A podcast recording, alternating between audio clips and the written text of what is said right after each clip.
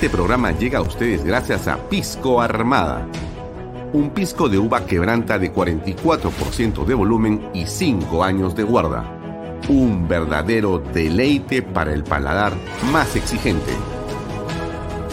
Cómprelo en bodegarras.com y recuerde, tomar bebidas alcohólicas en exceso es dañino. PBM Plus, alimento para adultos con HMB proteínas, vitaminas y minerales con HMB. Vainilla y chocolate, que ayuda a mantener la fuerza de los músculos. Visita pbmplus.pe y síguenos en Facebook como pbmplus y en Instagram como arroba pbmplus.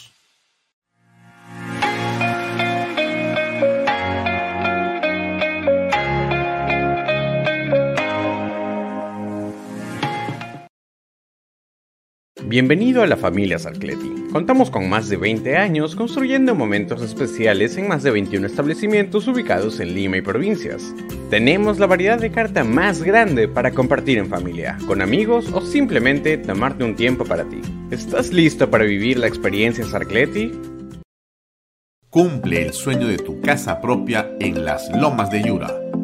Paga desde 935 soles mensuales, con todos los servicios agua potable, luz eléctrica, pistas y veredas.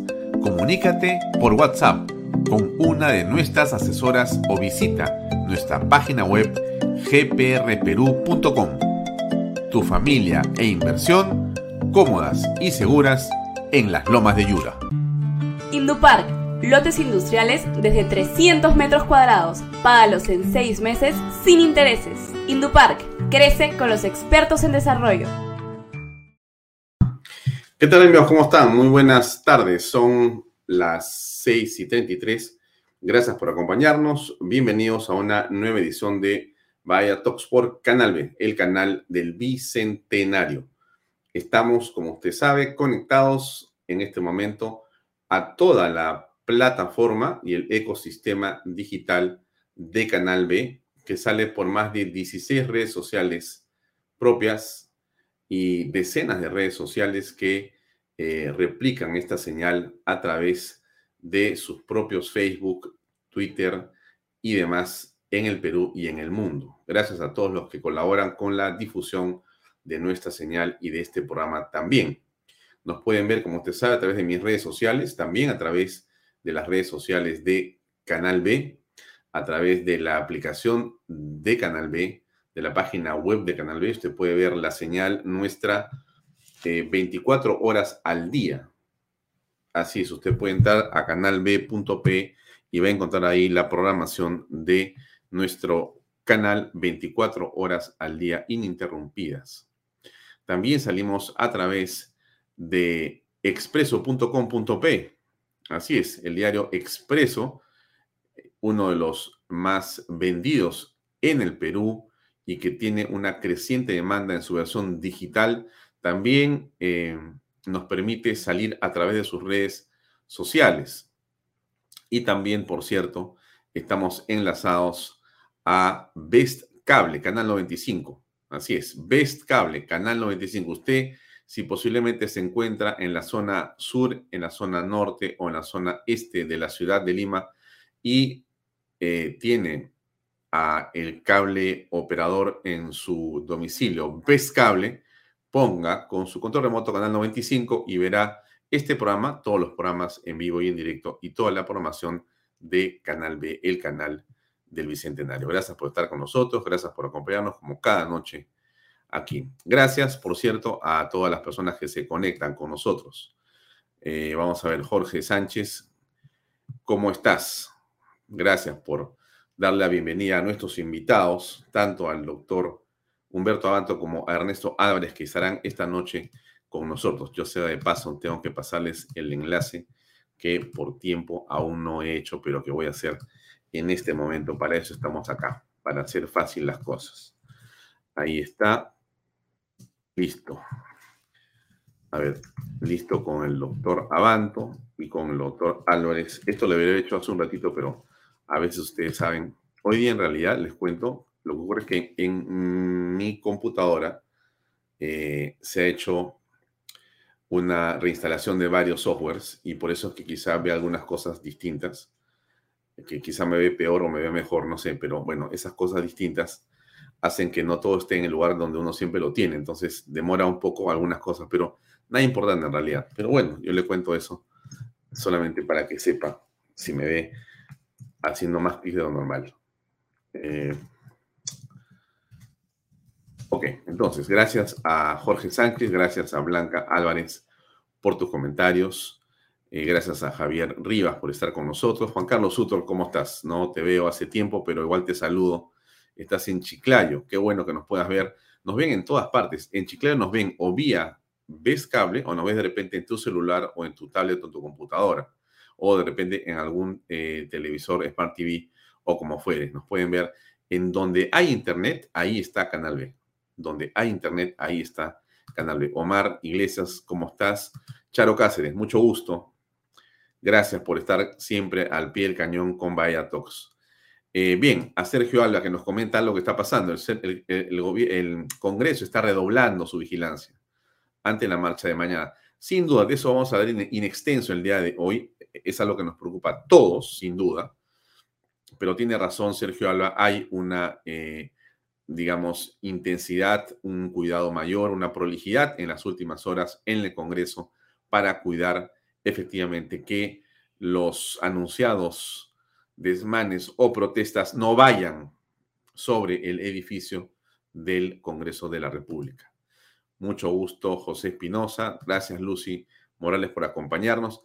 Yo nunca hago esto, pero me han pedido algunas personas que anuncie los saludos de los que entran con nosotros al programa y bueno, lo estoy haciendo con mucha alegría y con mucho agradecimiento, hecho ese paso, porque hay que agradecer siempre a la gente que nos acompaña y nos sigue. Muchos de ustedes, como lo saben, están aquí todos los días.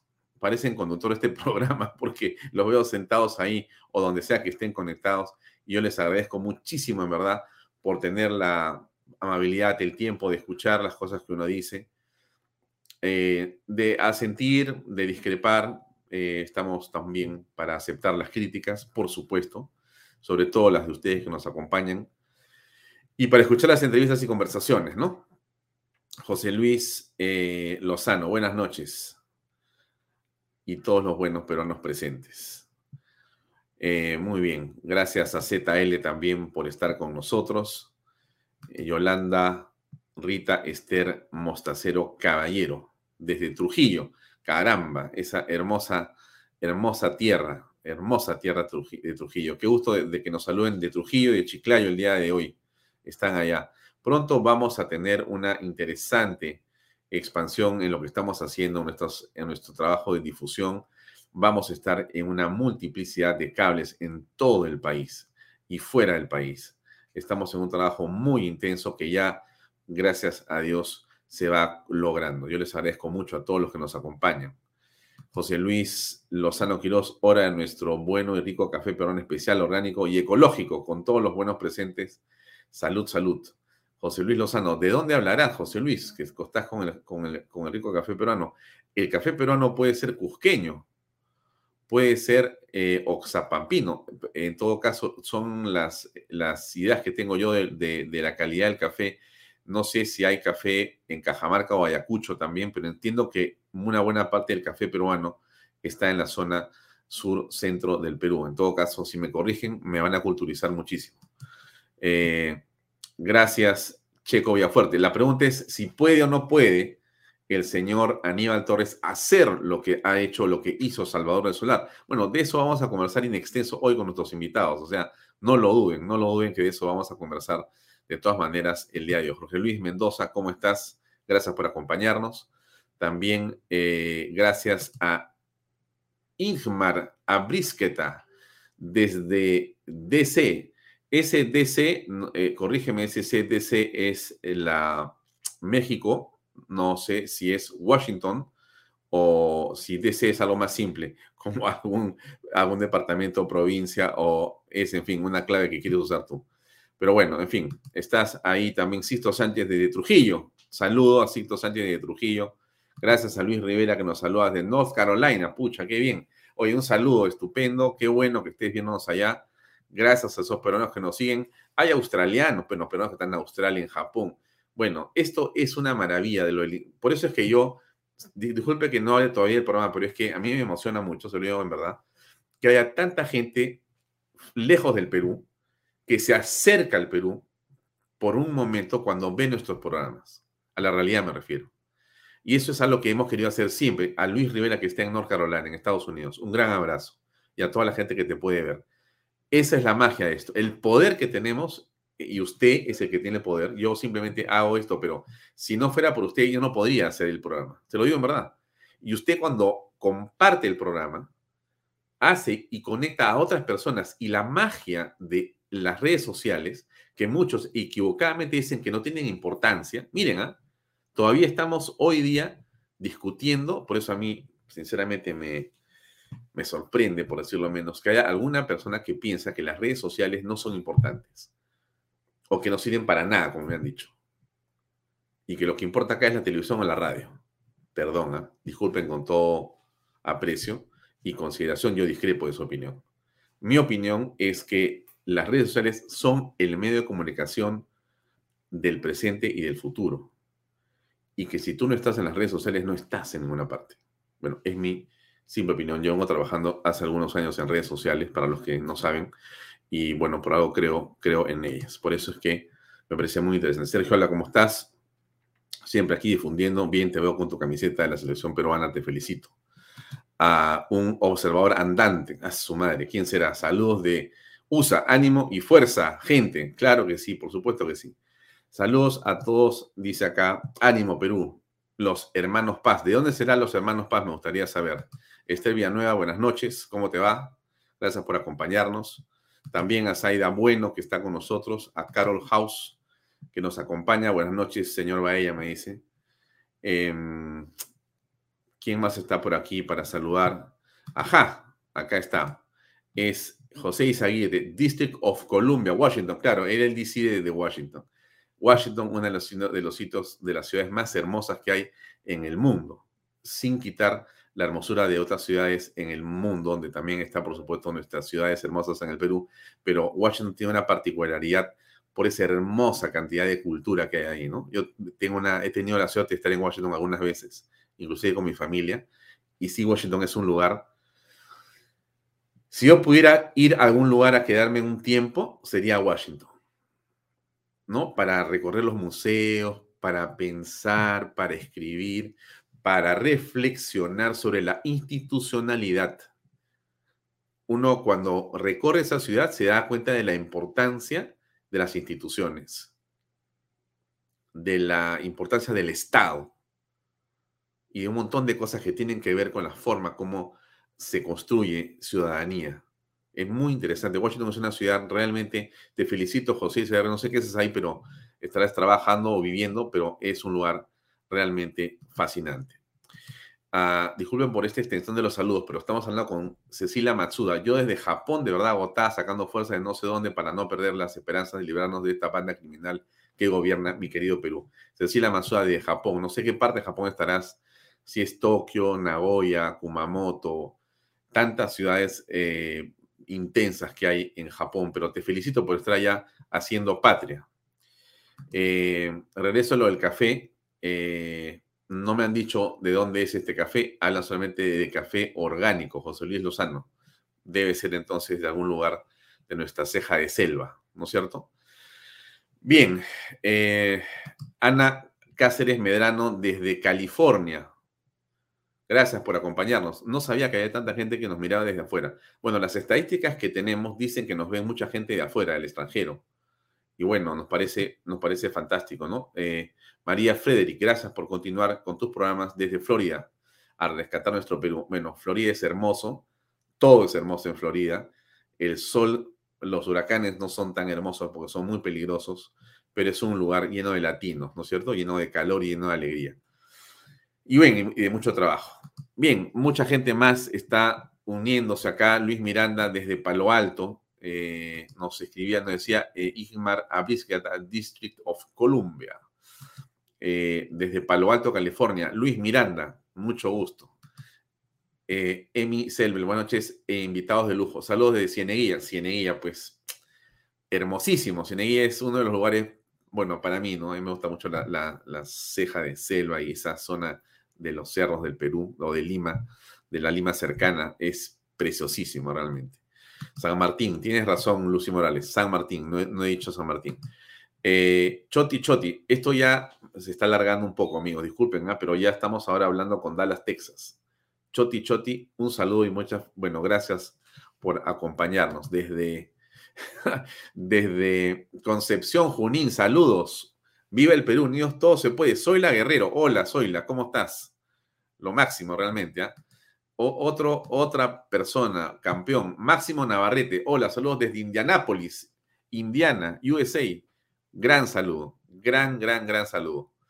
Eh, bien, bueno, miren, si seguimos aquí, el programa no lo vamos a hacer y no se trata de eso, ¿no es cierto? Nos quedan unos minutos más hasta que entre el doctor este, Abanto. Sergio Arata desde Houston. Saludos, Alfonso. Houston, tremenda ciudad, hermosísima ciudad en los Estados Unidos. Muy bien, entonces dejamos el tema ahí. Eh, yo sé que Daniel Revilla nos saluda desde California, que también nos está mandando un saludo y, está en Yokohama, Cecilia Matsuda. ¡Wow! Yokohama, qué lindo. Algún día te entrevistaré, Cecilia, para que nos cuentes qué hace una peruana allá. Me parece interesantísimo. Bien, Rosario Medina, por, por eh, los arequipeños. Qué gusto saber que estás ahí. Desde Montevideo nos saluda José de las Casas. Esto ya parece una broma lo que les estoy diciendo, pero lo siento, están ahí. Carlos House, tenemos esperanza, y Manuel Sanabra desde Chicago. Y bueno, Choti Choti desde Dallas, Texas, nos escribe, y Fabiola Salvatierra desde Norwich, UK. Ya podemos ir sin visa a Inglaterra, lo que me parece fantástico. Carlos, ¿cómo estás? Carlos Paris de New York. ¿En qué parte de New York estarás? Pero qué bueno que estés ahí. Wilwy está en Los Ángeles, California, nos saluda también desde Uruguay, José de las Casas, desde Chimbote.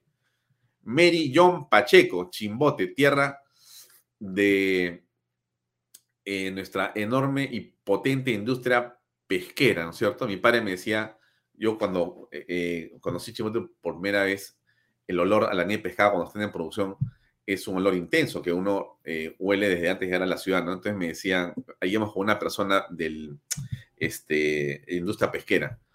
Entonces eh, me decía, este es el olor del dinero. Pero no es el de pescado. Claro, pues me decía, yo tenía 18 años, con 19 años, que Chimbote. Me dice, claro, pues hijo, me dice, cuando se está quemando y está oliendo este, este olor, este, va, va a haber circulación de dinero porque entra el pescado y se produce toda la cadena de producción que termina en dinero en la mano de las personas, los pescadores, ¿no? O sea, que este dinero es ese olor de, de pescado que muchos dicen, ay, qué horrible es. Para otros, en realidad, es estimulante, porque es el dinero, es el olor del éxito, ¿no? Del dinero. Para los que, para los que les parece bueno tener dinero y utilizarlo para poder resolver sus problemas. Katia Fa desde Miami. Bueno, ya, no, no sigo más porque si no, no hacemos programa. Entonces, déjame, no sabía que estaban en Puerto Rico. Qué interesante, ¿eh? Aureo Tiniano, de Puerto Rico. Increíble, ¿eh? De Trujillo. Guillermo Cristóbal, desde Trujillo. Qué bueno, qué bueno. Y bueno, desde Lurín, más cerca, Guamaní, Nisa Guamaní. Ok, Katia Miami. Lindo sol.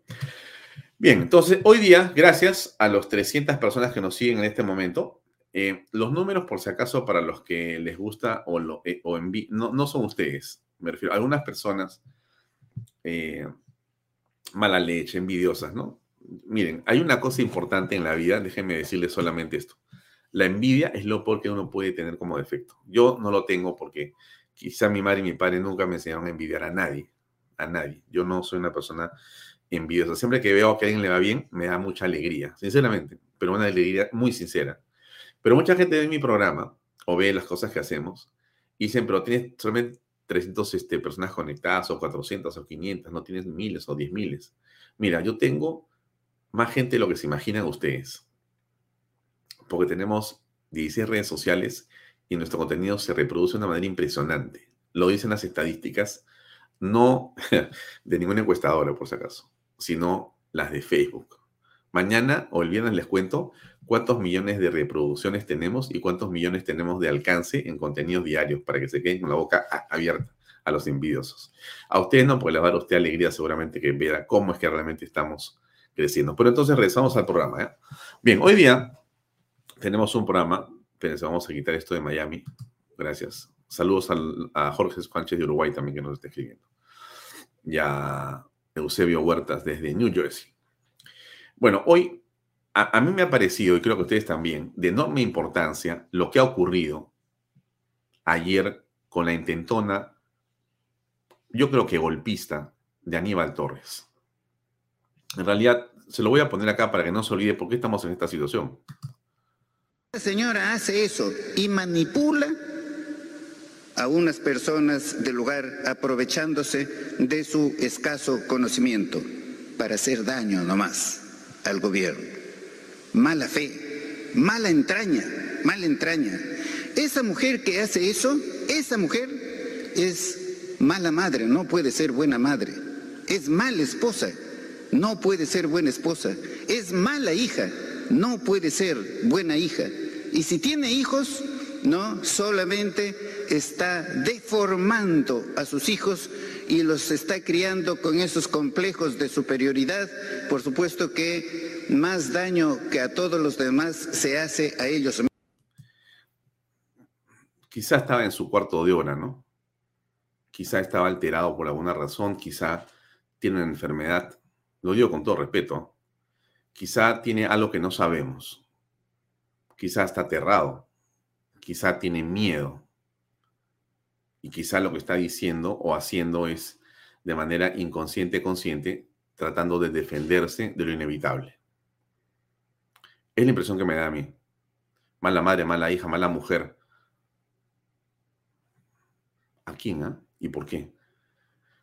Y como lo van a censurar por eso, porque todos se han empezado a alinearse con una censura, que es lo menos que se merece una persona que, teniendo y ostentando un cargo tan alto, dice lo que este señor ha dicho, sin autoridad máxima, a través de los medios de comunicación abiertos, denostando, calumniando, miserablemente. Entonces, como sabe que le viene la censura, entonces lanza este tema de la interpretación, de la interpretación, de la interpretación, de cosas que no puede hacer. Porque él quiere, con una cuestión de confianza, modificar una resolución o una ley dada por el Congreso que el propio Tribunal Constitucional ha dicho que no se puede, que está bien y que no hay nada que interpretar respecto de la misma y que está correcta.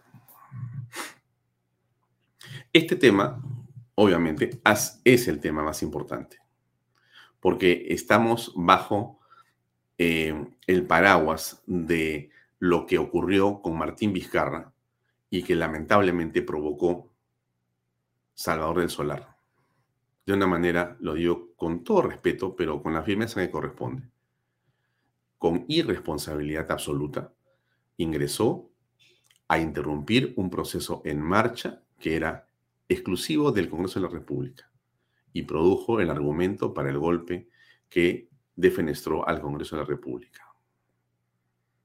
Y eso fue Salvador del Solar. Se prestó para un acto inconstitucional del señor Martín Vizcarra. Eso que ha ocurrido es la huella sobre lo que quiere montarse Aníbal Torres y Pedro Castillo para cerrar el Congreso de la República. Ese es el objetivo político.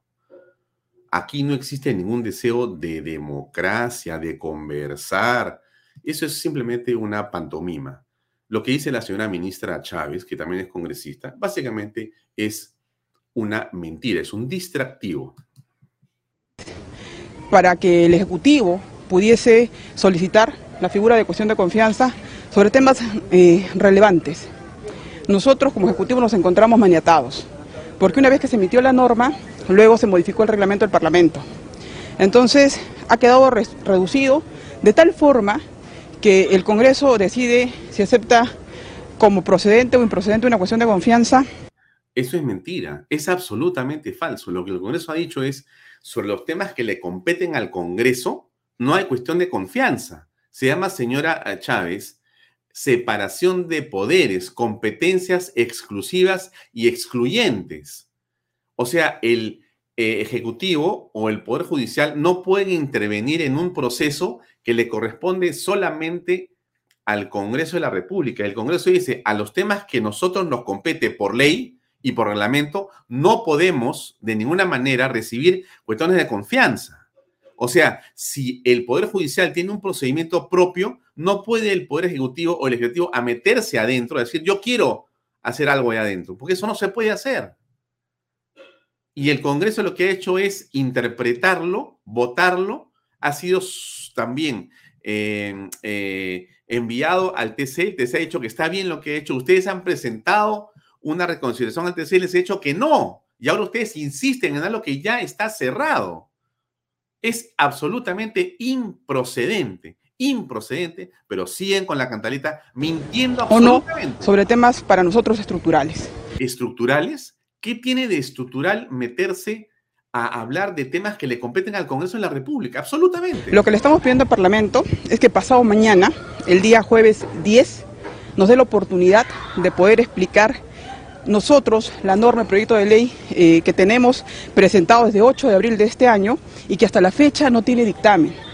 Hemos solicitado la priorización del dictamen en lo absoluto. No tiene dictamen porque no tiene ninguna importancia, ni validez, ni relevancia. Es solamente un mamotreto puesto ahí para generar un espacio y un pretexto ahora para meterse al Congreso de la República a patear la puerta a que ya no tres gatos como había antes, porque antes estaba la señora Wilke, la señora este, otra congresista, eh, Glave, y había eh, Gino Costa y, dos y tres congresistas más, que eran cinco o seis que hacían escándalo y que fueron los que le abrieron la puerta y, y aplaudieron y permitieron lo que pasó con el señor Salvador de Solar, pero ahora tienen ustedes 40 congresistas. Entonces van a hacer un escándalo, pero me imagino que mayúsculo. O sea, ustedes están buscando ir al Congreso para cerrar el Congreso. Esa es la verdad de la milanesa. Aquí no hay ningún deseo de nada, de nada, sino y tampoco hemos tenido respuesta. Entonces, nuestros proyectos de ley, que son más de 40, están reposando en el sueño de los justos. De equidad en la situación de gobernabilidad que no estamos notando. Hay un avasallamiento pleno eh, del Congreso con sus normativas, con las...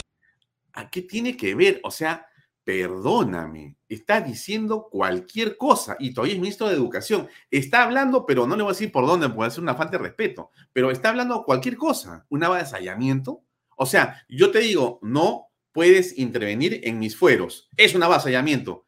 ¿Qué avasallamiento? No puedes ni comprar huya, como pone aquí Juan Carlos Soto, no puedes hacer nada. Eres una tira de incapaces y dicen que hay avasallamiento. ¿De dónde? ¿De dónde? Situación de las leyes que están aprobando, el tema eh, que finalmente eh, pareciéramos, digo pareciéramos, que ya estamos en una dictadura eh, congresal y eso me parece que no es democrático. Se ha ido postergando, se ha ido postergando en el Congreso esta... Ah, no, dentro del marco democrático ellos tienen la posibilidad de analizar, ver el tema y esperamos que haya la respuesta correspondiente. ¿no? Bueno, lo que se puede interpretar, lo que se puede interpretar de la... de la del, mensaje o de la, modificación que se ha hecho para lo que es las cuestiones de confianza se puede ver que así el Ejecutivo presente eh, una moción de confianza.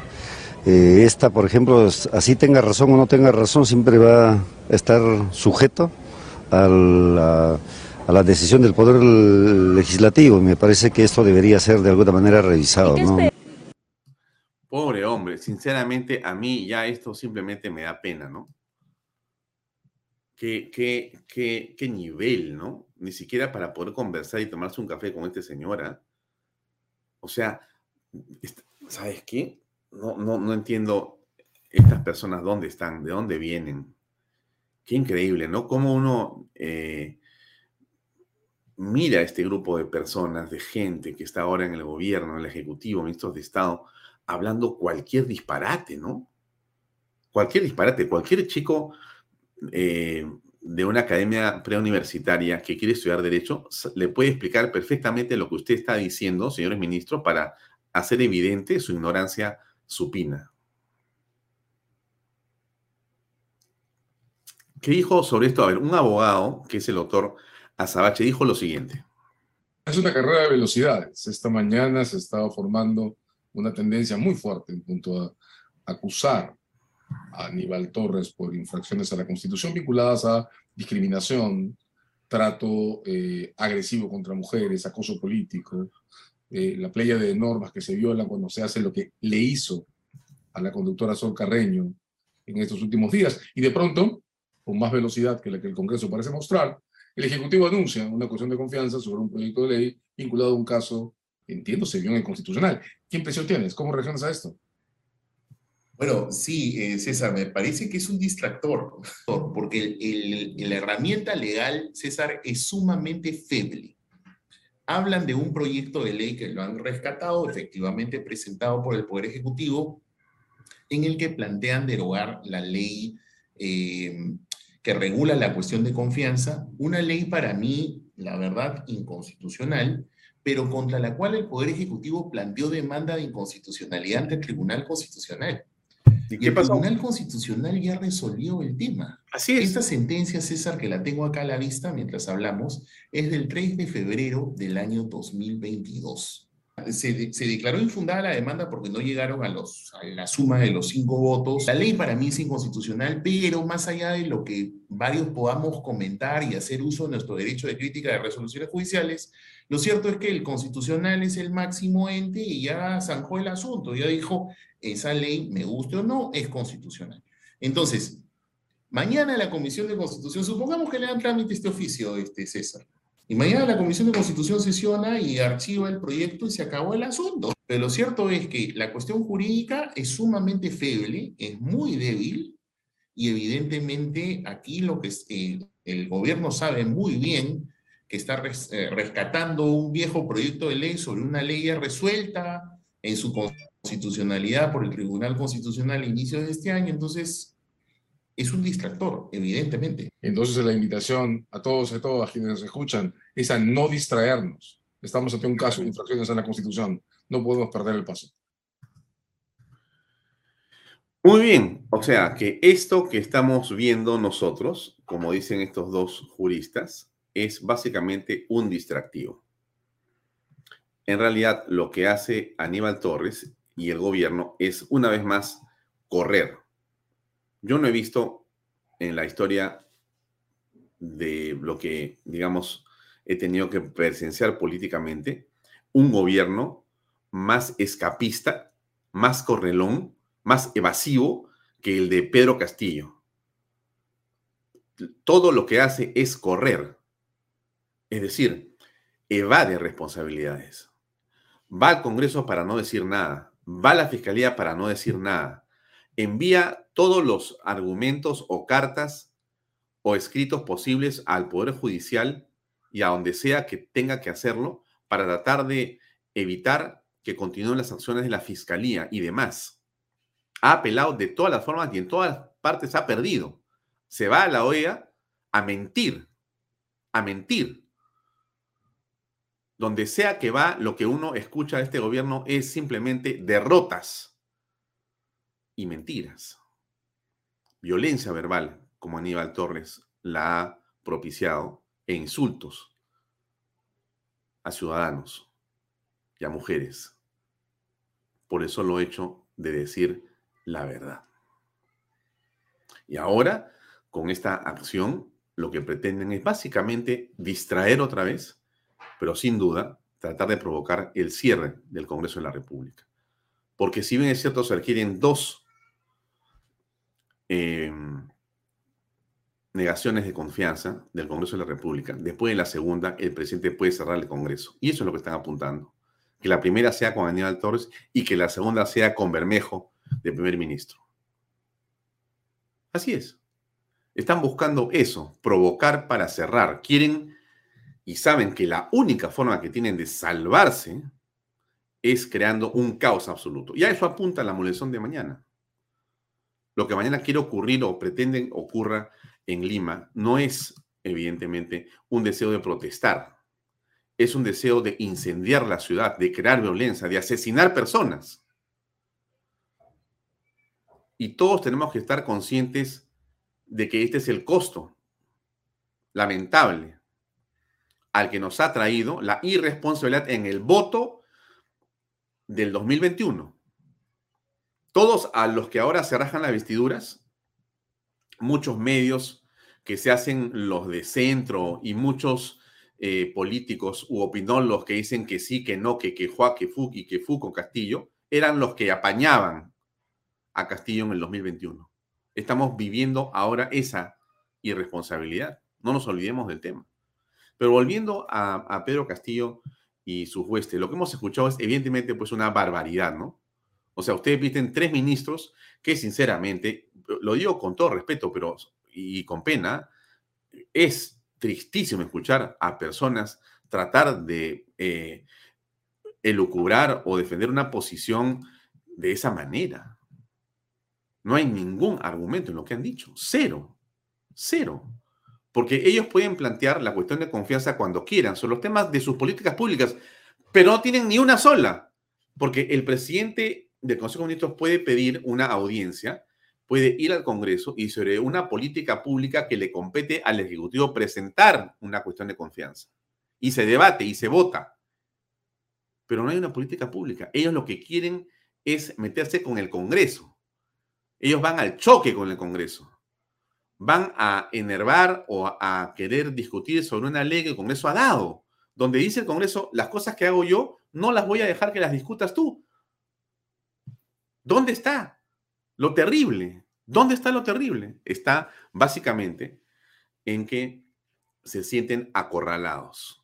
Se sienten acorralados. Todo esto está y parte, por supuesto, de lo que ha sido la acusación de Patricia Benavides, fiscal de la Nación. Ella es la que ha encabezado investigaciones, ha abierto carpetas. El presidente no ha contestado a ninguna de las mismas. Estamos en esto hace semanas el Congreso debería tomar una decisión, no la toma, equivocadamente, no por los patriotas congresistas, sino por los niños y por demás gente interesada que está haciendo los estragos que conocemos. Estamos ya conectados con el doctor Humberto Abanto. Doctor Humberto Abanto, buenas tardes, gracias por acompañarnos, o buenas noches, 7 y 8. Buenas noches, Alfonso, un placer estar con ustedes. Eh, yo había puesto de título a esta conversación la última cortina de humo del gobierno. Eh, quizá exageré, Humberto. ¿Cuál es tu opinión, por favor? No, es la penúltima. Siempre va a ser la penúltima. ¿no? ¿Por qué? ¿Por qué crees que es una cortina de humo? Porque siempre van a poder sacar un nuevo, un nuevo conejo del sombrero. Esta vez han generado una discusión innecesaria a propósito de una cuestión de confianza que contradice una ley aprobada por el Congreso y, de, y ratificada como constitucional por el por el Tribunal Constitucional, valga la redundancia, y planteando además una cosa que es peculiar, porque lo que le están pidiendo al Congreso es una cuestión de confianza para que se cambie una ley que le permita al Ejecutivo retornar a la situación anterior en la que podía abusar de la cuestión de confianza. Hmm. Entonces, eso es más o menos como, eh, ¿qué tal pues si no te disuelves tú solo? Claro, pero la intención de eh, el señor Aníbal Torres y del gobierno es básicamente ir contra el Congreso para cerrarlo o eso es también una opinión temeraria?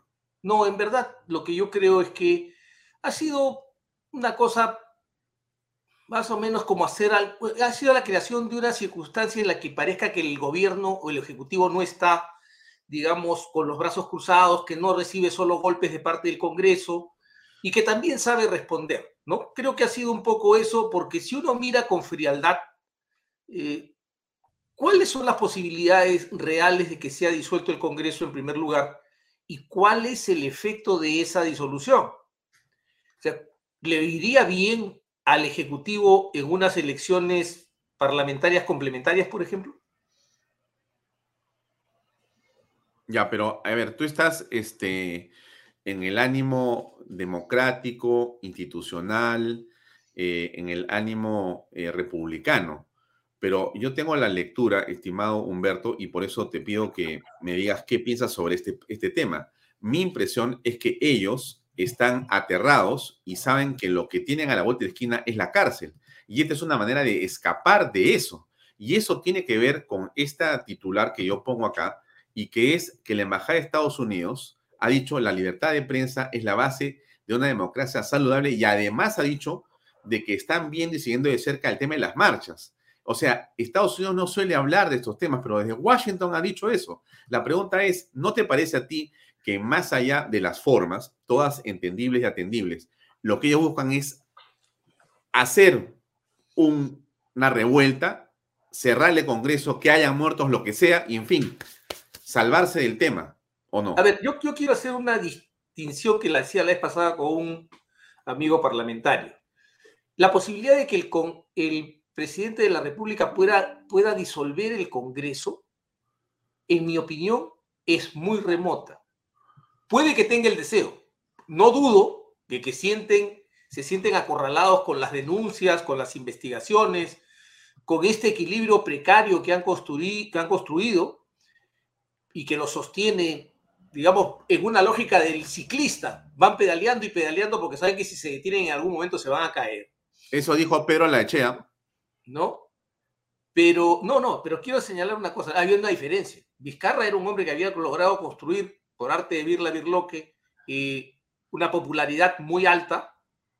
Había logrado construir, había logrado destruir completamente la imagen del Congreso de la República y había logrado además una, digamos, ¿cómo podríamos decir? Una especie de necesidad de cierre del Congreso como ocurrió en 1992.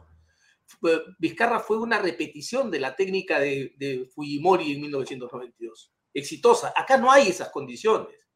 No dudo que quisieran hacerlo. O sea, yo no tengo ninguna duda de que ellos quisieran cerrar el Congreso, disolver el Ministerio Público, etcétera, etcétera, etcétera. Eso no tengo ninguna duda. Pero para que eso ocurra se necesita un músculo del que este gobierno carece un poder sobre Fuerzas Armadas y Fuerzas Policiales del que este gobierno carece, porque no hay que guiarse por ese pequeño incidente que ocurrió en la marcha del sábado, que no expresa de ningún modo la actuación de toda la policía, ¿no? Entonces, ni de las Fuerzas Armadas. Entonces, yo sí creo que puede haber un, una intención, sin ninguna duda, pero copiando un poco la frase, una frase de Alberto Hidalgo que era muy cruel con mi partido, yo diría que el gobierno es un viejo impotente mirando con ojos de, los, de lascivia la disolución del Congreso. Mm, mm. Ok. Entonces, ¿tú crees que la disolución del Congreso, siendo deseable, es imposible, eh, digamos, en la práctica, en los hechos? Sí, por, por, temas, por, por temas de hecho, más que por temas de voluntad política, ¿no? Porque yo puedo crear las condiciones, lanzo una cuestión de confianza o saco a, una, una real, una que pueda funcionar y se va Torres y luego pongo una persona que sea absolutamente impresentable y ya tengo las dos denegaciones de confianza. O sea, eso, la prueba de que no se quiere hacer en serio es que se ha planteado de tal manera que no iba a prosperar. Era un gesto para luego decir, ya ven, el Congreso no quiere, no nos deja, nos tiene obstruidos. ¿Por qué es el cuento? Es, para seguir con la llantina. En tu opinión, es improcedente. No, es que la, la ley 31355 es muy clara. Sobre competencias exclusivas del Congreso no se puede hacer una cuestión de confianza. Y aquí quiero aclarar, si bien es una competencia del Ejecutivo plantear la cuestión de confianza, el pronunciarse sobre ella es una competencia exclusiva del Congreso de la República. De decirle al Congreso, vamos a cambiar la ley que el Tribunal Constitucional encontró que no tiene vicios de inconstitucionalidad, es en realidad un despropósito. Y hecho bien el presidente del Congreso en seguir el consejo que ayer le escuché a, Domingo García Belaúnde de lo que tendría que hacer es decirle esto no procede, chao, ahí acabó. Además, ojo, la propia 31355 establece que no existe legalmente la posibilidad de la interpretación del Ejecutivo de una denegación fáctica. Entonces, esa vía que usó el señor Vizcarra por una laguna normativa y la complicidad de unos magistrados constitucionales a los que la historia juzgará, y estoy seguro condenará, este, no hay, no está a la mano. Así que esto no ha sido nada más que una jugarreta para entretenernos a todos. Ya, las expresiones del señor Aníbal Torres en las últimas horas en relación a la periodista Sol Carreño Canal 4, eh, unas expresiones que lamentablemente eh, muestran, digamos, un, una personalidad realmente vergonzosa de una autoridad como de un primer ministro, pueden ser eh, algo que ha empujado a esta, digamos, exabrupto de querer plantear la cuestión de la confianza? Lo que creo es que más bien el, el, señor Torres hace rato que está tratando de presentarse como un hombre capaz de desafiar al Congreso de la República. Es un hombre que voy a decirlo de la manera más eh, cortés posible, ¿no? Al que el cargo de presidente del Consejo de Ministros le queda extremadamente grande y que el fajín le arrastra, porque no entiende cuál es la tarea del presidente del Consejo de Ministros. La tarea del presidente del Consejo de Ministros es la de la de primero ser segundo vocero del gobierno, después del presidente, coordinar la actividad de los del gabinete ministerial y en tercer lugar, ser el articulador de la del, trabajo, del, del, cumplimiento del plan de gobierno o del programa de gobierno que se plantea ante el Congreso. No es el hombrecito que se para ante un micrófono e insulta a todo aquel que se le cruza. Esto muestra una embriaguez de poder que es penosa en un hombre de su edad, que es eh, penosa porque lo coloca en un estado de ridículo que es innecesario para un hombre senecto. Él debería ser más bien un hombre reflexivo, tranquilo, sereno, que invite a que el país se reencuentre. Queda claro que no es él quien tiene que hacer esto. Las expresiones sobre la señora Carreño son, yo creo que eh, yo le diría algo distinto a la señora Carreño sobre esto. Todos se han solidarizado con ella. Yo le diría que no, que no hay que solidarizarse con ella que hay agravios que condecoran y ella ha recibido uno de esos, uno de ese tipo de, uno de esos agravios. Eso, ese agravio a ella la, la, la, condecora, la dignifica, porque las cosas se, se toman como de quien viene. Eh, Humberto, pero estamos con una Fiscalía de la Nación que ha presentado ante el Congreso de la República una denuncia constitucional con 190 elementos de convicción en casi 400 páginas de detalles donde se encuentran eh, prácticamente pruebas claras de lo que está ocurriendo desde el centro del poder, donde la cabeza termina siendo en esa tesis el señor Pedro Castillo. En realidad, eh, todo lo que vemos después de esa presentación son distractivos, distractivos, pero ¿hasta dónde se puede llegar de tu punto de vista? Alfonso, la fiscal de la Nación ha dado un paso audaz al presentar esta denuncia. Una denuncia que, en mi opinión, es complicada porque desafía los límites del artículo 117 de la Constitución. Creo que debería dar un paso más. Eh, la, la Constitución le da la potestad a ella y la ley orgánica del Ministerio Público también de señalarle al Congreso los vacíos o deficiencias de la normatividad, de las leyes en el Perú. Ella podría, tranquilamente, en mi opinión, tiene legitimidad suficiente de concurrir, de pedirle al, presidente del Congreso que la reciba el Pleno y la escuche para solicitar la suspensión del presidente de la República bajo la regla del 114.1 de la Constitución.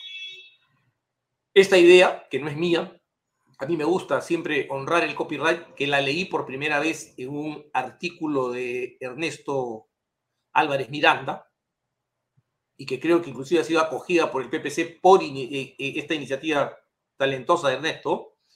Eh, ¿Cómo funciona? La Constitución establece que vaca la presidencia de la República 113.2 por la permanente incapacidad moral o física del presidente de la República. Allí el constituyente le da contenido a la figura de la incapacidad del presidente. Puede ser moral o puede ser física. Y puede ser permanente para que dé vacancia. Para el 114.1 dice que la presidencia de la República se puede suspender en su ejercicio cuando hay incapacidad temporal del presidente.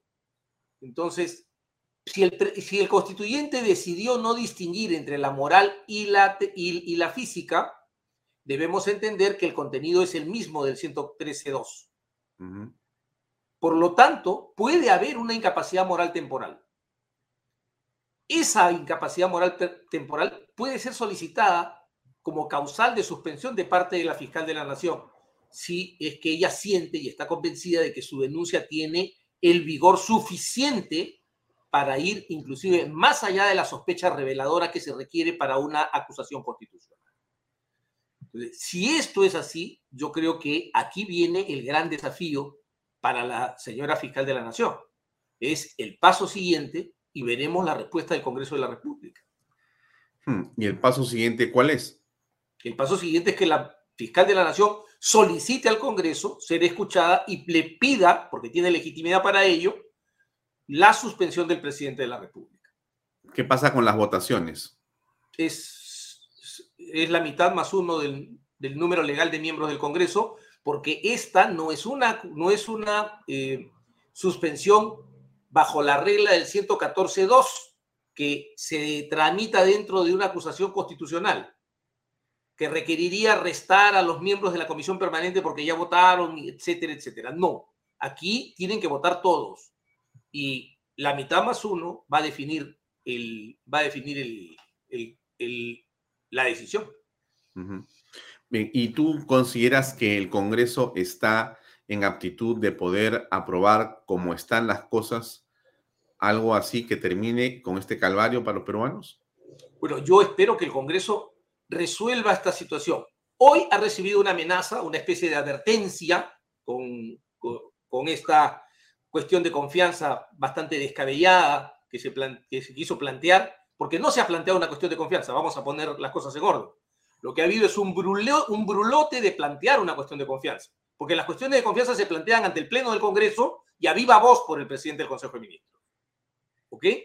Lo que ha habido es, déjenme ir para yo plantear una cuestión de confianza. En, segundo lugar, el, el, Congreso tiene que darse cuenta que si llegan a tomar la decisión de llevarlos a una cuestión de confianza, habrán quemado esto que guachafamente se ha dado a llamar la bala, la bala de plata. ¿No? Y va a quedar una sola oportunidad.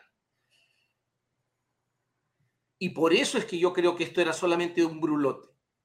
Porque yo no creo que esta gente olvide la experiencia de, Vizcarra. Vizcarra fue vacado por actores que están en este momento en la escena. No hay que olvidar que fue la prisión de, de Luna, de José Luna, la que gatilló la vacancia de Vizcarra, porque el Congreso se sintió amenazado y pensó que iban a repetir con ese Congreso complementario lo que habían hecho con el Congreso anterior, de desmembrarlo y destruirlo. Y dijeron, no, mejor lo vacamos antes que él nos disuelva.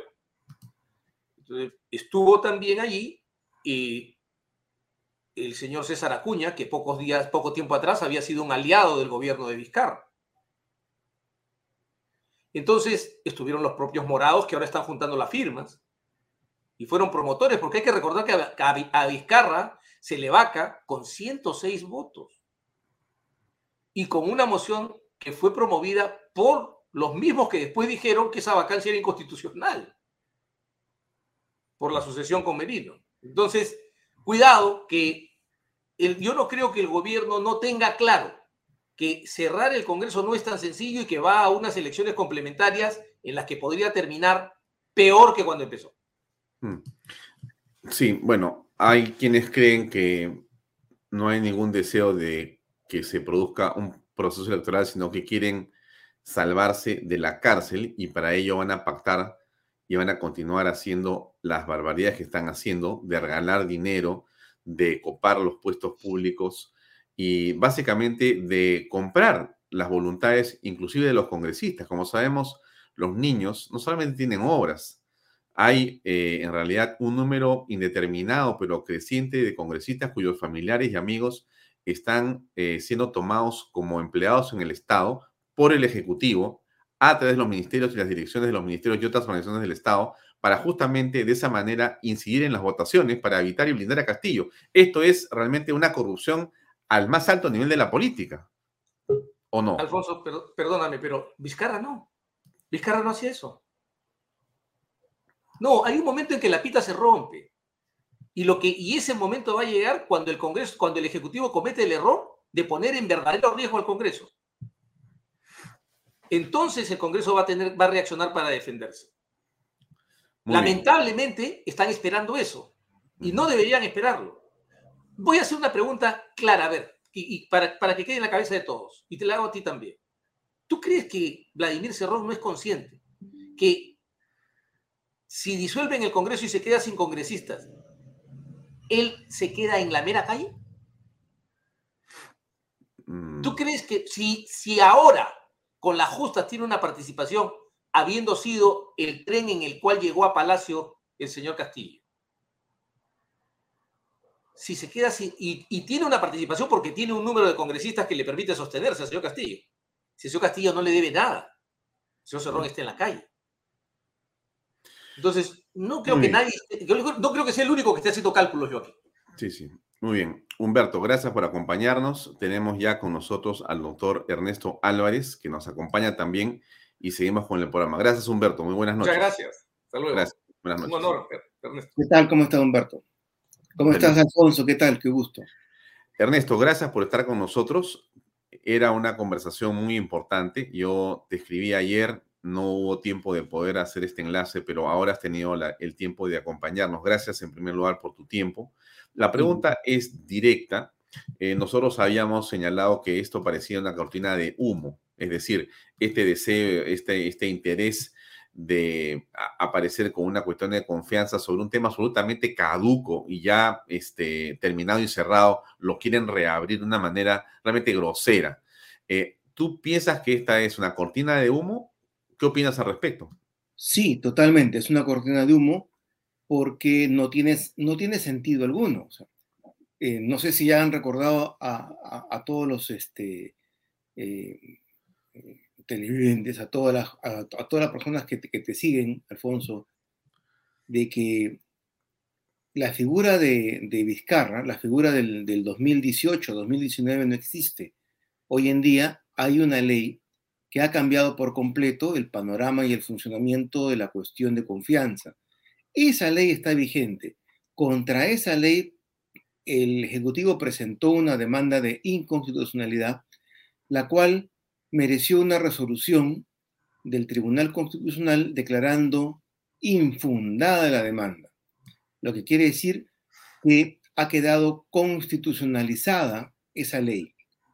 Por tanto, la ley que está vigente lo que dice es de que no cabe hacer cuestión de confianza sobre proyectos de ley presentados por el Ejecutivo que tienen que ver con reforma constitucional, uno, o que tienen que ver con temas esencialmente exclusivos, porque la Constitución le da esa atribución del Congreso. Y una atribución exclusiva del Congreso es precisamente el decidir cuándo debate, si aprueba o no aprueba un proyecto de ley. Nadie puede imponerse frente al Congreso, salvo un juez por justificadas, con una justificada defensa de derechos fundamentales conculcados, manifiestamente. Tampoco lo que hemos visto hace algunos días, que cualquier juez le dice al Congreso, oiga, usted no apruebe o usted eh, difiera el debate en torno a tal porque el sindicato considera de que indirectamente se ha violado su derecho. No, eso, eso tampoco funciona. Y eso en su momento el Tribunal Constitucional también deberá zanjar eh, la situación de una manera jurídica, pero de una manera definitiva. En este caso, no es que el Ejecutivo haya pensado que, de que de pronto originaba una confusión al Congreso y el Congreso pisaba el palito, sino que básicamente hoy en día estamos hablando de esa cuestión de confianza que dicho sea de paso, ya no debería existir en, en el ordenamiento constitucional peruano. Estamos hablando de la cuestión de confianza y no estamos hablando del exabrupto terrible que cometió el presidente del Consejo de Ministros contra una periodista. Eh, no porque sea mujer, no porque sea periodista, ni porque sea del Canal 4 o del canal que fuese, sino que un hombre público, una persona pública que desempeña un cargo de poder por voluntad directa o indirecta del pueblo, no puede referirse, no puede insultar, no puede avasallar a ningún ciudadano, porque eso significa abuso de poder. En cualquier otra circunstancia eso hubiera merecido una censura ministerial, pero es también muy importante que se sepa. La, la principal función que tiene Aníbal Torres es la de provocar su censura. Cualquier cosa eh, debe ser el Congreso, excepto censurarlo, darle el gusto de irse a su casa, logrando la censura del gabinete ministerial, porque eso es lo que quiere el presidente Castillo, porque él sueña con poder gobernar el país medio año sin Congreso, haciendo lo que quiere, lo que quisiese hacer mediante decretos legislativos. Me gustaría volver a escuchar lo que dijo Aníbal Torres y que ha provocado este exabrupto, digamos, legislativo o medio legislativo, para tener clara la percepción del público. Eso, y manipula a unas personas del lugar aprovechándose de su escaso conocimiento para hacer daño nomás al gobierno. Mala fe, mala entraña, mala entraña. Esa mujer que hace eso, esa mujer es mala madre, no puede ser buena madre. Es mala esposa, no puede ser buena esposa. Es mala hija, no puede ser buena hija. Y si tiene hijos, no solamente está deformando a sus hijos y los está criando con esos complejos de superioridad, por supuesto que más daño que a todos los demás se hace a ellos. Hmm. Bueno, esto es lo que termina siendo el detonante, ¿correcto? Ocultar esto es salir de esto. Exactamente, porque ya, ya no se habla de ese tema, sino se habla del otro. Y ahora, eh, mañana se va a hablar de la marcha eh, planificada con dinero de todos los peruanos para movilizar a gente del interior del país, pagándoles sus días, que están eh, ausentes de sus trabajos, de sus labores cotidianas, pagándoles estadía, comida, y obviamente todo eso no es que haya un empresario, un financista, sino eso se paga con dinero de los impuestos. Eh, por tanto, que quede muy claro, no es que no se lo deje gobernar o que se le ponga piedras en el camino. No estamos discutiendo sobre si un proyecto de ellos, un proyecto de infraestructura, un, un proyecto ferroviario, un proyecto de puerto, un proyecto de destrabar inversiones es bueno o malo. Estamos discutiendo esencialmente de los enormes y múltiples indicios de corrupción existen en el gobierno y en el entorno presidencial. Esa es la clave y el problema principal en nuestro país. No estamos haciendo ni siquiera una oposición a un proyecto, a una iniciativa, a una nueva regionalización que bien hace falta, no estamos oponiéndonos a, un, cambio, a una propuesta de cambio de modelo económico, y los economistas están dando su punto de vista, no están gobernando. Hay un grupo, de, un grupo en el gabinete que está robando y otro grupo en el gabinete que sirve de pararrayos y sirve de distracción. Pero en, esencia no están gobernando. Y esa es la tragedia de nuestro país, porque ni para bien ni para mal. Por eso de que lo que urge es realmente eh, una conversación, un consenso entre las principales, eh, iba a decir fuerzas políticas, pero en realidad son debilidades políticas, entre las principales agrupaciones que más o menos han quedado en el camino para poder armar una alternativa política a este gobierno que a todas luces está agonizando, pero que no termina de caer porque al frente no tiene líderes de oposición. Mm. Hay eh, una mención tuya a las movilizaciones que el gobierno eh, de manera soterrada está promoviendo o está incentivando. Acá hay una imagen de unos segundos que quiero compartir con ustedes, por favor.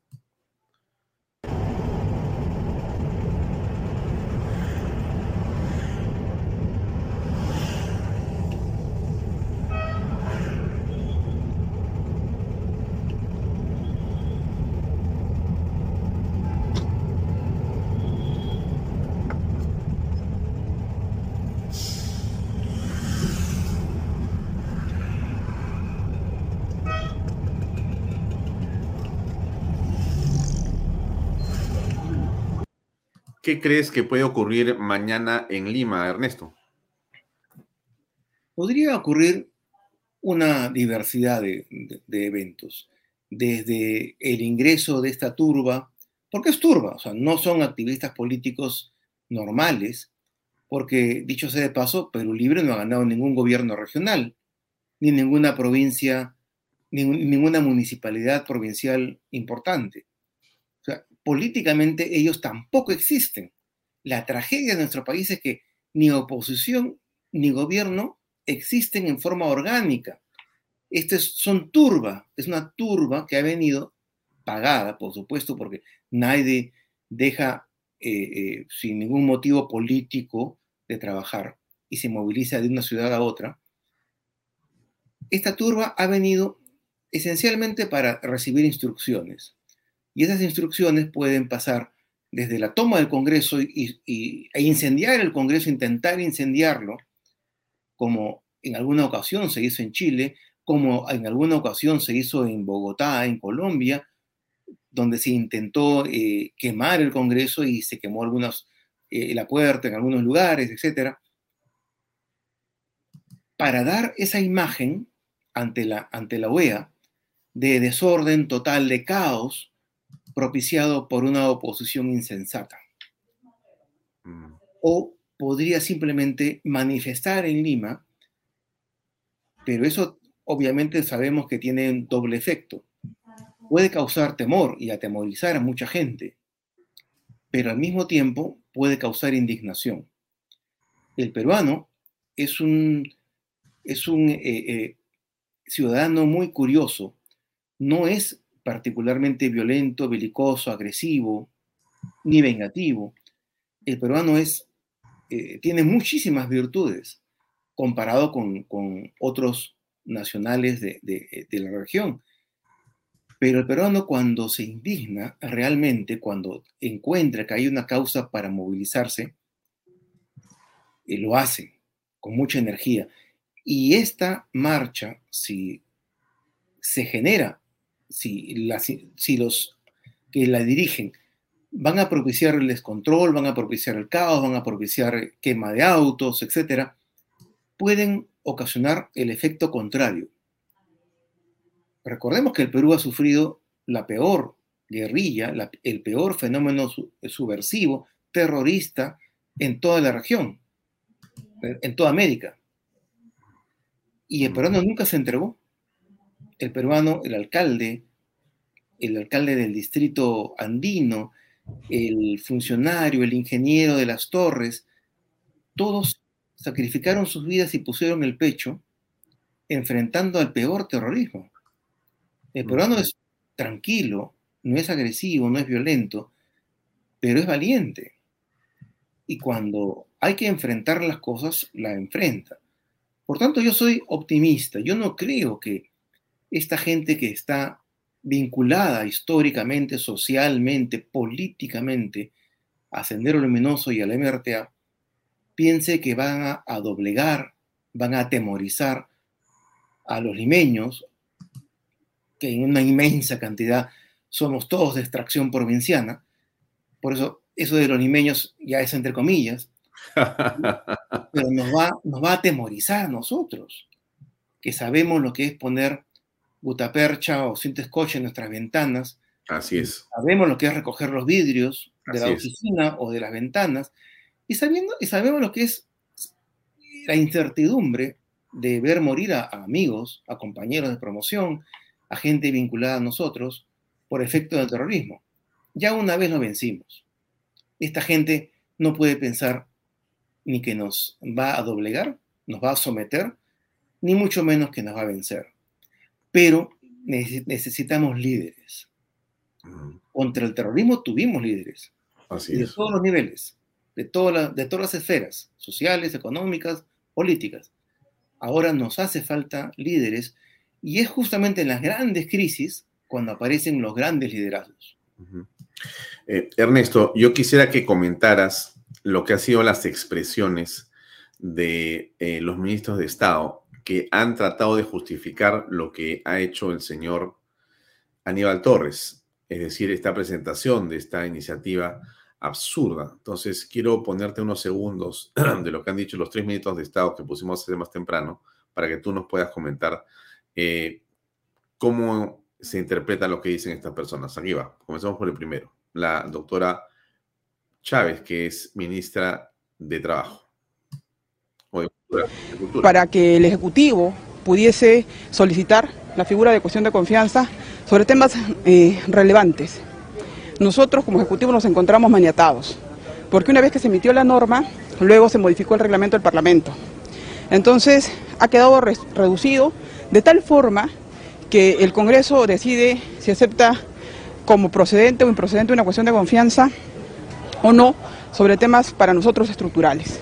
Lo que le estamos pidiendo al Parlamento es que pasado mañana, el día jueves 10, nos dé la oportunidad de poder explicar nosotros la norma, el proyecto de ley eh, que tenemos presentado desde 8 de abril de este año y que hasta la fecha no tiene dictamen.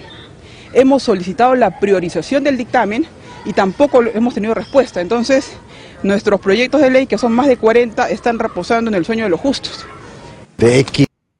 ¿Qué opinas de eso? Bueno, nadie puede obligar al Congreso a debatir.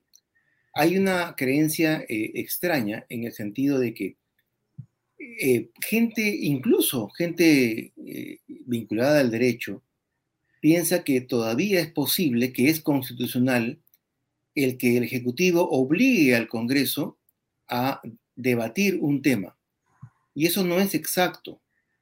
Si, si bien es cierto, puede pedir cierta prioridad, pero cuando el proyecto sobre el cual pide prioridad es un proyecto a todas luces impolítico, porque ya ha sido debatido no solamente en el Congreso, sino en el Tribunal Constitucional, es más de lo mismo, pasa con esos proyectos lo que pasa con los proyectos insulsos, que quedan en el olvido, porque nadie les presta atención.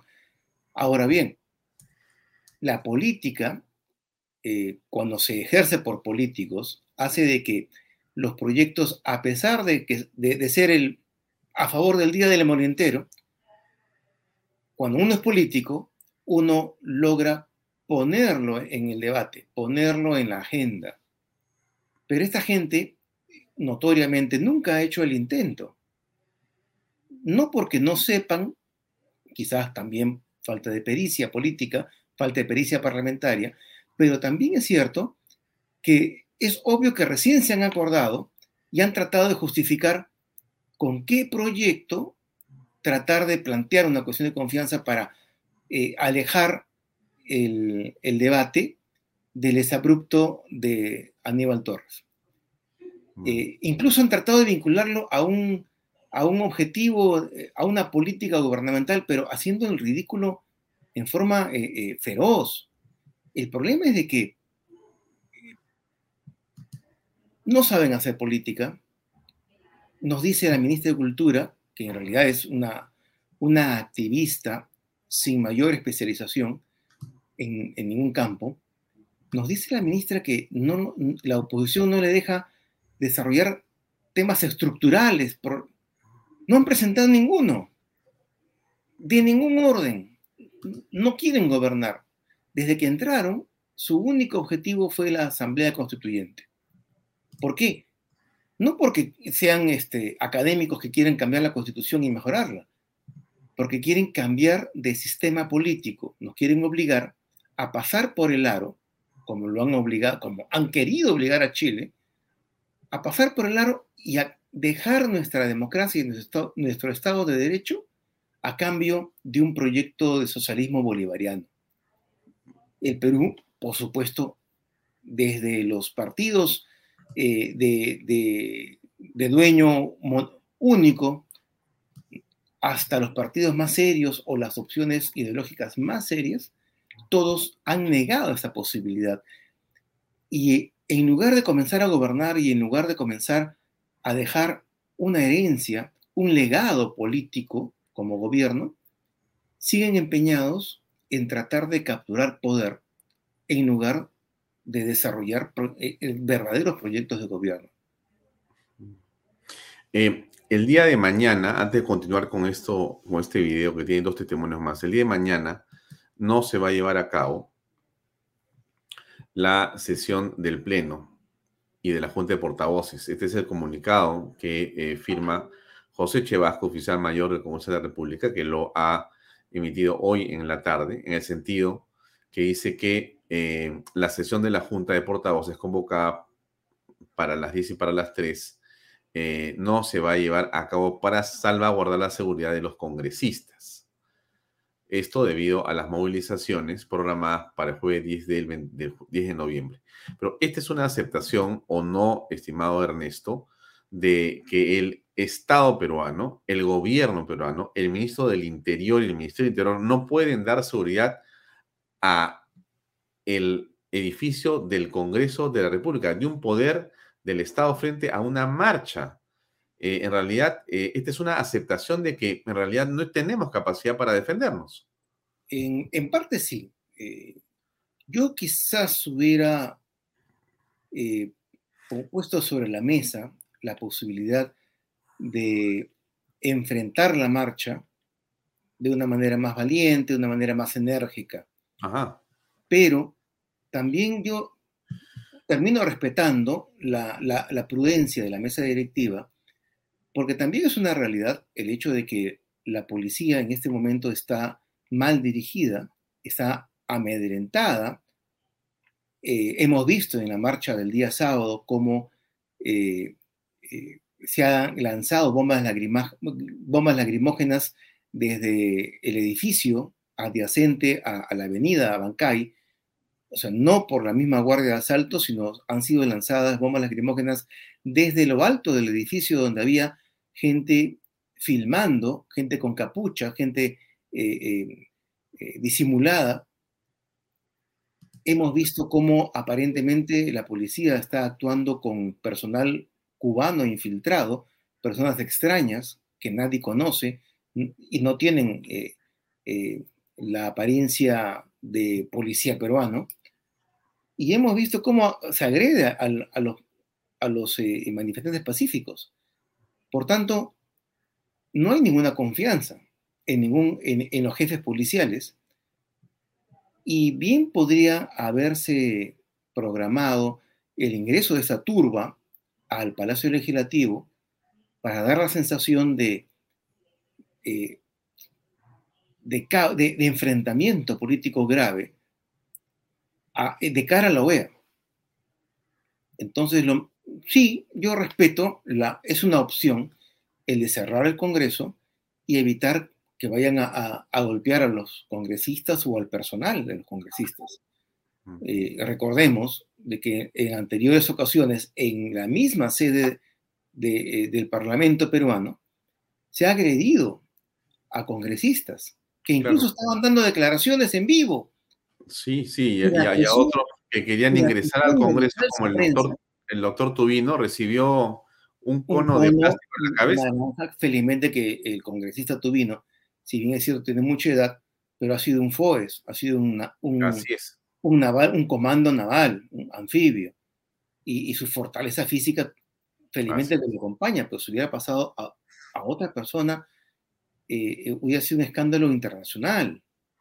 Y fue golpeado un populista cuando hacía uso de la palabra en vivo, y la persona, el, muchacho que en lugar de recibir un castigo severo, fue perdonado y, el Poder Judicial lo, eximió de culpa. Un poco más le piden disculpas. Eh, todas estas cosas lo que denotan es de que nuestro Estado de Derecho y nuestra justicia y la seguridad eh, de las personas que están vinculadas a la política es muy endeble. Mm. Lamentablemente no hemos alcanzado un, nivel de desarrollo político y jurídico suficiente. En cualquier momento pueden golpear a un juez, pueden golpear la turba, puede golpear a un congresista, puede golpear a un ministro. Y esto es, eh, esta es parte de la debilidad que tiene nuestro Estado y del que todos en alguna medida somos responsables y que en los próximos años tendremos que corregir. Escuchemos esta otra declaración del ministro de Educación. En la situación de gobernabilidad que no estamos notando, hay un avasallamiento pleno eh, del Congreso con sus normativas, con la situación de las leyes que están aprobando, el tema eh, que finalmente eh, pareciéramos, digo pareciéramos, que ya estamos en una dictadura eh, congresal y eso me parece que no es democrático. Se ha ido postergando, se ha ido postergando en el Congreso esta... Ah, no, eh, dentro del marco democrático ellos tienen la posibilidad de analizar, ver el tema y esperamos que haya la respuesta correspondiente, ¿no? Bueno, hay un avasallamiento, dicen, pero... Eh... Es increíble, o sea, el, el, tema es que ellos no quieren gobernar. Eh, para gobernar hay que hacer política. La Constitución reserva al Congreso la posibilidad de que ejerza control y fiscalización a, a, quienes tienen el poder. ¿Quiénes tienen el poder? El Ejecutivo. Tiene toda la administración pública, dirige al Estado, en realidad, la fuerza pública, la fuerza armada, etc. Eh, pero ¿cuáles son los esfuerzos? Básicamente, eh, el más grande logro que ha tenido el gabinete ha sido lograr interesar a la OEA para que supervigile, supervise el aparente enfrentamiento, confrontación a través de algunos cancilleres y personajes públicos. Uh -huh. Ese ha sido el único logro de, un, de varios gabinetes ministeriales, más de casi 50 ministros que han desfilado sin ningún proyecto y sin ninguna posibilidad. Además, de lo que se está discutiendo es una cuestión de confianza. Y la cuestión de confianza no, no tiene sentido, es ilógica en un régimen presidencial. El, en el régimen presidencial, el, el, que ocupa la presidencia recibe un mandato popular paralelo al mandato de los parlamentarios del Congreso.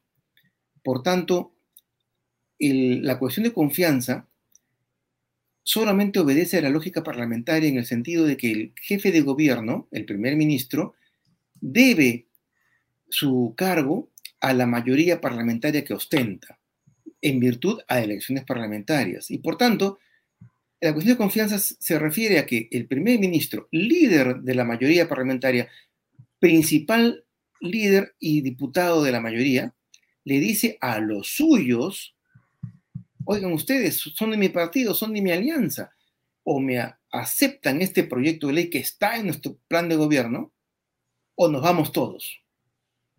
Yo le pido al jefe de Estado que disuelva la Cámara, hay elecciones y seguramente yo también me voy porque ante la confrontación, seguramente el líder de la oposición actual va a ser el nuevo primer ministro.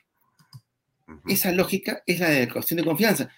Pero si cada, cada poder del Estado ha recibido un mandato popular diferente, ¿cómo un ejecutivo le puede conminar al Congreso, apruébame este proyecto de ley que constituye para mí este, parte de mi plan de gobierno. Si no hay mayoría parlamentaria del partido oficialista, ¿por qué se le va a obligar al Congreso a aceptarlo? A aceptar. O sea, eh, no tiene lógica. Por eso que la cuestión de confianza sobre proyectos de ley no debería existir. Ahora, termino con este segmento, Eva. Interpretar de la de la del Ahí, ahí, ahí. Ahora sí. Y esperamos que haya la respuesta correspondiente, ¿no? Bueno, eh, lo que se puede interpretar, lo que se puede interpretar de la, eh, de la del, del, mensaje o de la, de la, modificación que se ha hecho para la, lo que es la cuestión de confianza, se puede ver que así el Ejecutivo presente eh, una moción de confianza. Eh, esta, por ejemplo, así tenga razón o no tenga razón, siempre va a estar sujeto a la, a la decisión del Poder Legislativo. Me parece que esto debería ser de alguna manera revisado. ¿no? Cualquier cosa, ¿no? Bueno, eh, se, no tiene la idea clara, eh, pero el, el, tema es el siguiente. En nuestro país eh, está mal diseñado, en, en realidad, todo, el, todo el, la, la, parte de la Constitución que se denomina la Constitución orgánica, uh -huh. porque está diseñado para el caso de tener tres o cuatro partidos grandes uh -huh. Y que se preparan ellos para gobernar. De alguna manera tienen sus cuadros técnicos, etc. No está preparada nuestra constitución orgánica para la eventualidad de tener 18 o 20 candidaturas, todas chatas, todas endebles, y que gane la segunda vuelta la que obtuvo el 18% de la primera vuelta.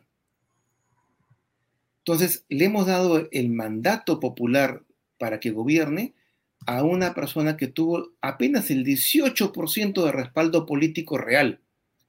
Ahora, los que nos escuchan entienden perfectamente que si estuviesen en ese caso, eh, es, es obvio que tenemos que generar una, construir una mayoría parlamentaria propia, porque nuestro mandato en realidad es 18%. Entonces tenemos que sumar esfuerzos en una alianza y para eso está el gabinete ministerial que refleja la alianza de gobierno para tener el control del poder legislativo.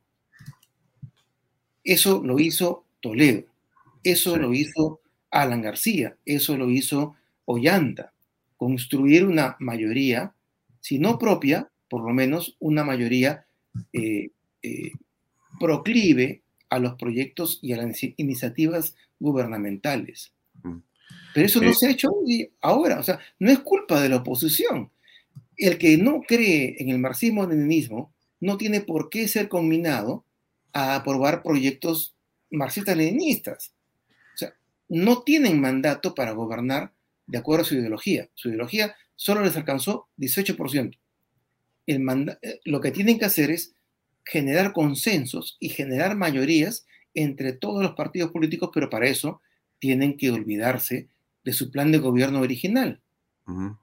Ernesto, para concluir, déjame poner lo que ha dicho el eh, presidente del Congreso, José William Zapata, hace unos minutos en torno a este tema. Está aquí para todos ustedes. Escuchemos, por favor, ojalá que el audio lo podamos captar. Vamos a ver. El día de hoy recibimos del presidente del Consejo de Ministros un oficio donde nos solicita, él solicita asistir al pleno del Congreso para plantear una cuestión de confianza se quiere plantear la confianza, sobre la aprobación de un proyecto de ley que deroga la ley 31355 que desarrolla el ejercicio de la cuestión de confianza, facultad que le corresponde al Congreso de la República. Este, esta ley fue aprobada por el Congreso de la República en octubre del año pasado por insistencia. A los días, el Ejecutivo la cuestionó y le envió al Tribunal Constitucional. En febrero del año 22, este año, el Tribunal Constitucional indicó, sentenció que la ley es constitucional, o sea que es válida. En ese sentido, el Congreso de la República, la mesa directiva en particular, y porque está facultada por su reglamento, ha hecho conocer mediante esta carta que ya obra en ustedes, de que el pedido de la presidencia del Consejo de Ministros no resulta atendible en los términos planteados. Y no resulta atendible, señores, porque esta ley 31355 desarrolla facultades exclusivas y excluyentes del Congreso de la República, ¿no? Y están referidas a la legislación de la Constitución facultad o competencia del Congreso de la República. Asimismo, a otras acciones como la designación de funcionarios o miembros del Tribunal Constitucional, de la Junta Nacional de Justicia, la Defensoría del Pueblo, el Banco Central de Reserva y otros. Entonces, esta es una tarea del Congreso de la República y es una injerencia del gobierno pretender que vayamos a revisar o debatir una ley que ya ha sido aprobada por el Tribunal Constitucional y la ha certificado como válida. yo, creo, que ahí terminó el incidente, ¿no es cierto? Sí, o sea, no.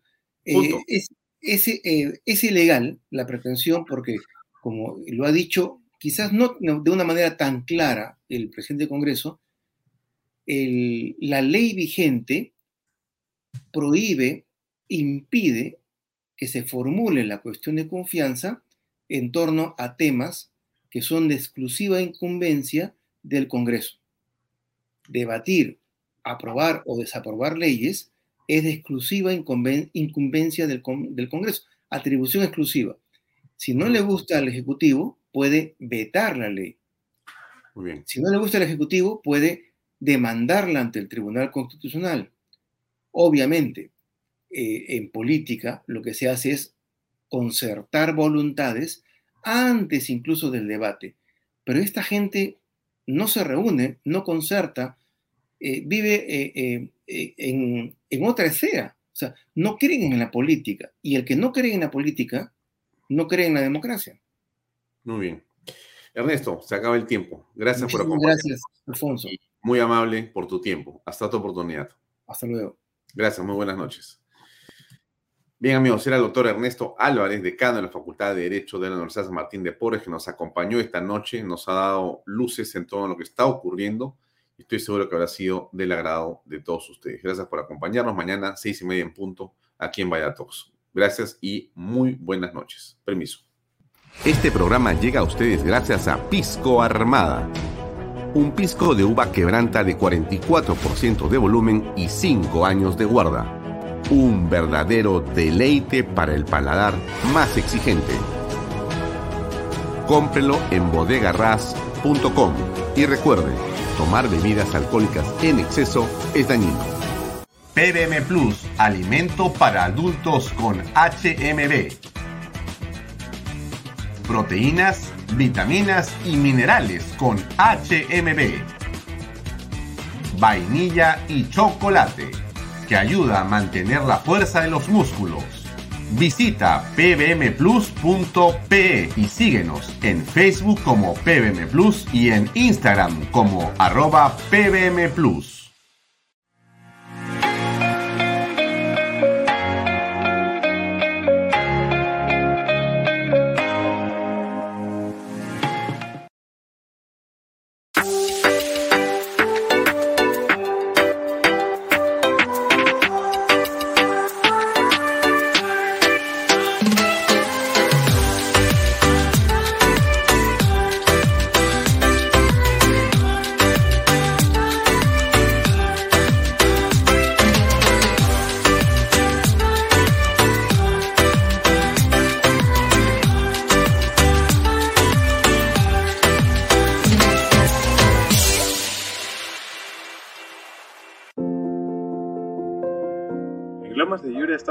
De haber cumplido con el sueño de muchas familias peruanas, por lo siguiente. Porque nuestros hijos tienen zonas seguras de esparcimiento y recreación. Porque gracias a los bonos de techo propio y nuevo crédito Mi Vivienda pagamos cuotas más bajas que las de un alquiler. Porque gracias al convenio con Fomipol tenemos la tasa más baja a nivel nacional.